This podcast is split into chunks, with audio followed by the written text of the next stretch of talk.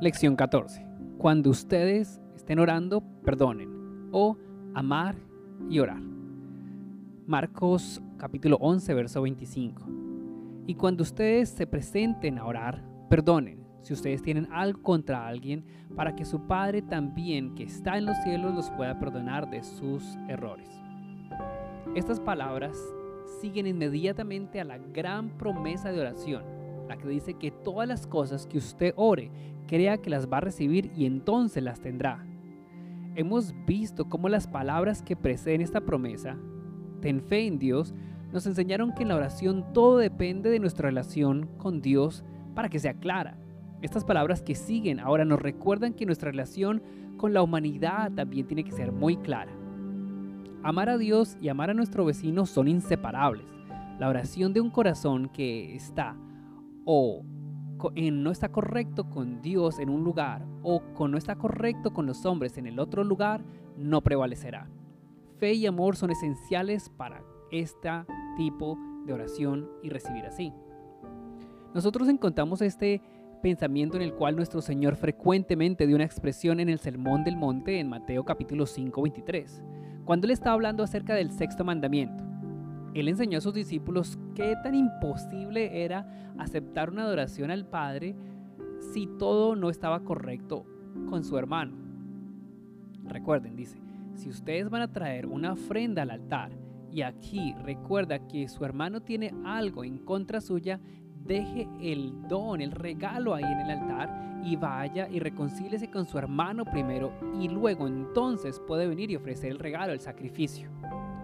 Y así entonces cuando está hablando Dios de esta oración, después de enseñarnos a orar, de perdonar nuestras deudas, Él también nos dice perdonemos a nuestros deudores. Él añade aquí al final de la oración, si ustedes no perdonan a los hombres sus errores, entonces tampoco su padre perdonará sus errores. Al final de la parábola del siervo despiadado, él aplica esta enseñanza en estas palabras. Asimismo, mi Padre Celestial hará con ustedes si ustedes no perdonan a su hermano de sus corazones. Así que aquí, además de la higuera que se secó, cuando él habla de la poderosa fe y la oración de fe, aquí primeramente habla acerca de la conexión que introduce el pensamiento donde tú entras a presentar tu oración y perdonas si tú tienes algo contra alguien, para que tu Padre también que está en el cielo pueda perdonarte tus ofensas. Es como si el Señor hubiese aprendido esto en su vida en Nazaret y después, al ver que la desobediencia de la ley del amor con los hombres era el mayor pecado en la gente que orara y lo que causaba que hubiese un tipo de oración muy débil. Y es como si Él quisiera guiarnos en esta experiencia bendecida que Él experimentó, que nada nos da mayor libertad de acceso a ese poder en creer que la conciencia que nosotros tenemos en amar y la compasión extendida para aquellos a quienes Dios ama. La primera lección enseñada aquí es que esta disposición perdonadora nosotros oramos y perdonamos aún como hemos sido perdonados. La escritura dice, perdonad unos a otros, aún como Dios también en Cristo te perdonó.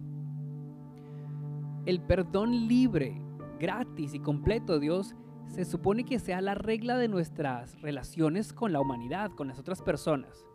De otra manera, nuestra reacia e indiferente forma de perdonar, la cual no es perdonar por completo, sería la regla de Dios con nosotros. Cada oración descansa en la gracia perdonadora de Dios, en esa fe, sabiendo que Dios perdona. Si Dios trata con nosotros o tratara con nosotros, dependiendo de nuestros pecados, ninguna oración nuestra sería escuchada. Perdón abre la, abre la puerta al amor de Dios y a sus bendiciones. Debido a que Dios ha perdonado todos nuestros pecados, nuestras oraciones pueden prevalecer para obtener todo lo que necesitamos.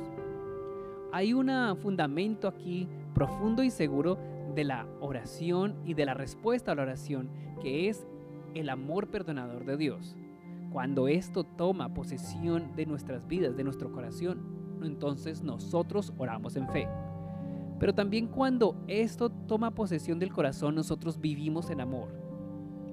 La disposición perdonadora de Dios, revelada en su amor hacia nosotros, nos transforma en esa disposición en nosotros, como el poder de su amor perdonador derramado y descansando dentro de nosotros cuando nosotros perdonamos aún como Él perdona.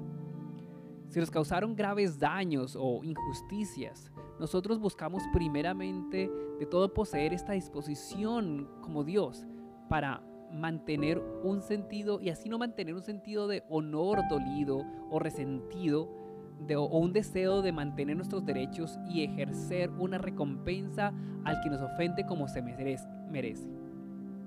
En esas pequeñas molestias de nuestra vida diaria, nosotros debemos revisar que no tengamos excusas de un mal temperamento, de una palabra fuerte, de un juicio rápido, con el pensamiento que nosotros no queríamos herir a alguien y así mantener como la ira dentro de nosotros por un buen tiempo, o que esto sería mucho de esperar de una naturaleza humana que realmente no podemos perdonar de la manera que Dios perdonó.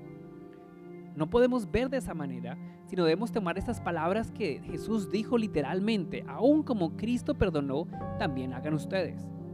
La sangre que limpia la conciencia de obras muertas, limpia las conciencias también de egoísmo. El amor se revela en el amor perdonador que toma posesión de nosotros y fluye a través de nosotros hacia otros. Nuestro amor perdonador hacia los hombres es la evidencia de la realidad del amor perdonador de Dios en nosotros y así la condición de la oración de fe. Existe una lección más general, una segunda lección más general. Nuestra vida diaria en, la en el mundo es hecho nos lleva a unos test, a unas pruebas de nuestra relación con Dios en oración. Porque a menudo los cristianos cuando vienen a orar toman ah, un cierto marco de cómo dedican ese tiempo para orar una forma de pensamiento. Él no entiende o olvida que la vida no consiste solamente de piezas sueltas de las cuales uno puede hacer uno con una cosa y otro con otra, sino que la vida es algo completo, que nuestra vida corresponde de todas las piezas juntas. Y en el marco piadoso de la oración es juzgada por Dios de, en nuestro marco ordinario de la vida diaria, de la cual la hora de oración es solamente una pequeña parte. Así que debemos comportarnos ante Dios no solamente como estamos en nuestro cuarto de oración, sino en una vida por completo, en nuestro día a día. Así que el sentimiento que yo experimento por el no, el sentimiento que yo experimento es lo que juzga eh, Dios para el criterio, para darme lo que yo deseo, sino Él mira mi vida a diaria y cómo me muevo y cómo me comporto con las demás personas durante mi vida diaria. Y ese es su criterio para realmente otorgarme lo que yo deseo y mostrarme lo que yo realmente soy. Mi acercamiento a Dios es una de las piezas con mi relación con la humanidad y con la tierra. Fallarlo aquí causaría fallar allí también mi relación con Dios. Y esto no es solo que cuando sea una forma distinta de mi conciencia de que algo hice mal entre mi vecino y yo, pero las cosas ordinarias que ocurren de manera inconsciente, como la forma de pensar y de juzgar, esos pensamientos que no aman y las palabras que yo permito que pasen desapercibidas para atacar y lastimar a otros, todo eso puede estorbar mi oración. La oración efectiva de fe viene de una vida dada para buscar la voluntad y el amor de Dios. No de acuerdo a lo que yo intento ser cuando oro, pero lo que yo soy cuando no oro. Esto es como mi oración va a estar delante de Dios, mi vida por completo. Nosotros nos podemos reunir estos pensamientos también en una tercera lección. En nuestra vida con los hombres, la única cosa en la cual todo depende es amor. El espíritu de perdón es el espíritu de amor. A causa de que Dios es amor, Él perdona. Es solo cuando nosotros estamos descansando en ese amor nosotros perdonamos como Dios perdona. En amor a los hermanos, a la humanidad, nosotros tenemos la evidencia del amor del Padre. El lugar seguro, el terreno seguro de la confianza ante Dios y la seguridad de que nuestra oración será escuchada, como dice 1 Juan 4:20. Así que amemos en obra y en verdad. Por lo tanto, aseguremos que nuestro corazón está delante de Él y que si nuestro corazón, nuestro corazón no nos condena, tenemos la, el denuedo, la audacia de venir hacia Dios y pedirle todo lo que queramos y lo recibiremos de Él. Ni la fe ni la obra nos aprovecharán si no amamos. Es el amor que une a Dios, el amor que nos une con Dios. Es el amor que prueba la realidad de la fe. Como es esencial en este mundo, esta palabra que precede la gran promesa que se dijo en Marcos 11:24. Tener fe en Dios, tengan fe en Dios.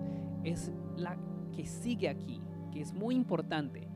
Amen a los hombres y a las personas que lo rodeen, a sus vecinos. La relación correcta con el Dios en los cielos y la relación correcta con las personas que me rodean son las condiciones de una oración efectiva. Este amor es de una consecuencia especial cuando nosotros trabajamos de tal manera y oramos por este amor. Nosotros algunas veces nos damos a esta obra de Cristo con un celo por su causa y lo llama, así como lo llamamos, de nuestra salud espiritual. Sí, y a veces no nos damos completamente en este amor autosacrificado para buscar a aquellos y perdonar a aquellos que Él está buscando. No es de extrañar que nuestra fe es débil y no conquista algo.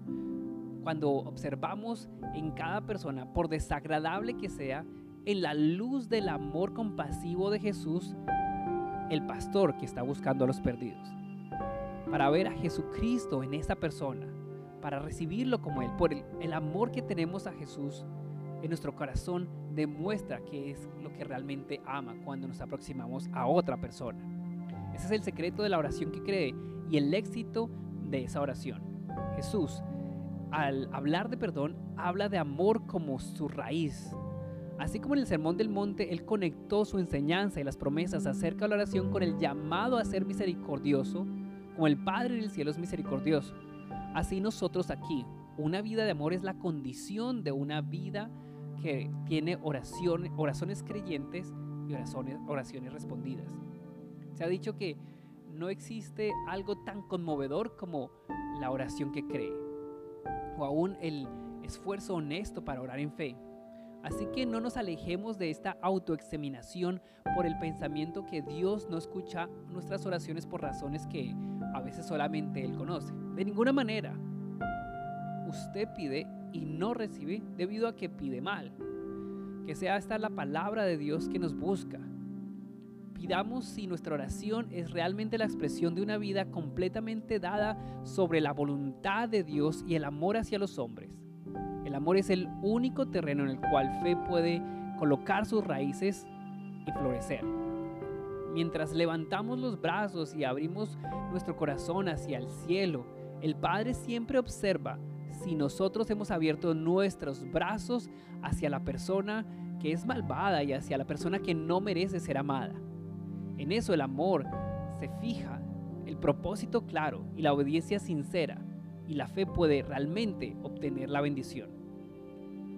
Es quien se da a sí mismo a dejar el amor de Dios que descansa en ellos y a la práctica de en esta vida diaria de amar como Dios ama, quienes tendrán el poder para creer en que el amor que escucha Él su oración cada momento. Es el Cordero quien está en el medio del trono.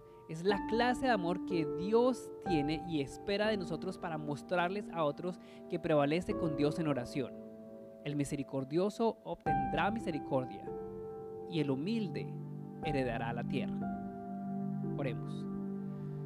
Padre, nos acercamos a ti, Señor, y sabemos que tú eres amor y solo en ti el amor reside. Y si tendremos este amor, si tenemos esta comunión continua contigo. Así que te pedimos este día de nuevo que nos enseñes qué tan profundo es esta relación que tú tienes con nosotros y que entendamos qué tan importante es la relación que tenemos con las personas que nos rodean. Así que dejemos que tu amor se derrame en nuestros corazones por el Espíritu Santo como ya lo hiciste y que sea una fuente de amor para aquellos que me rodean que mi vida ejemplifique lo que es tu amor, que sea el poder de mi oración que cree. Así que Padre, Así, dame a través del Espíritu Santo que yo pueda experimentar en esta vida de amor a los que me rodean, porque sé que a veces no puedo hacerlo en mis propias fuerzas. Necesito de Él, el gran ayudador. Dame especialmente gozo en, en los momentos que encuentro en las personas que a veces nos ofenden, para que yo entienda no porque Él me ofende, sino saber que si lo amo de la manera que tú me enseñaste, Señor, tú estás otorgándome tu mismo corazón hacia ellos. Y esa es la prueba de que tú me perdonaste cuando yo perdono a otros. Así que te pido, Señor, que me enseñes cómo perdonar y amar realmente. Que sea el poder de tu sangre y el que haga el que el perdón de mis pecados tal realidad que yo perdone a otros de tal manera como tú me perdonaste. Muéstrame cómo es mi relación con los que me rodean para que nada de esto impida mi relación contigo si no estoy actuando como tú actuarías. Así que mi vida diaria, en mi casa, en mi sociedad, en mi escuela, en todo lugar, sea fortalecida en la confianza de que cuando yo extiendo tu amor a otros, la fe y el poder en la oración crece delante tuyo. Amén.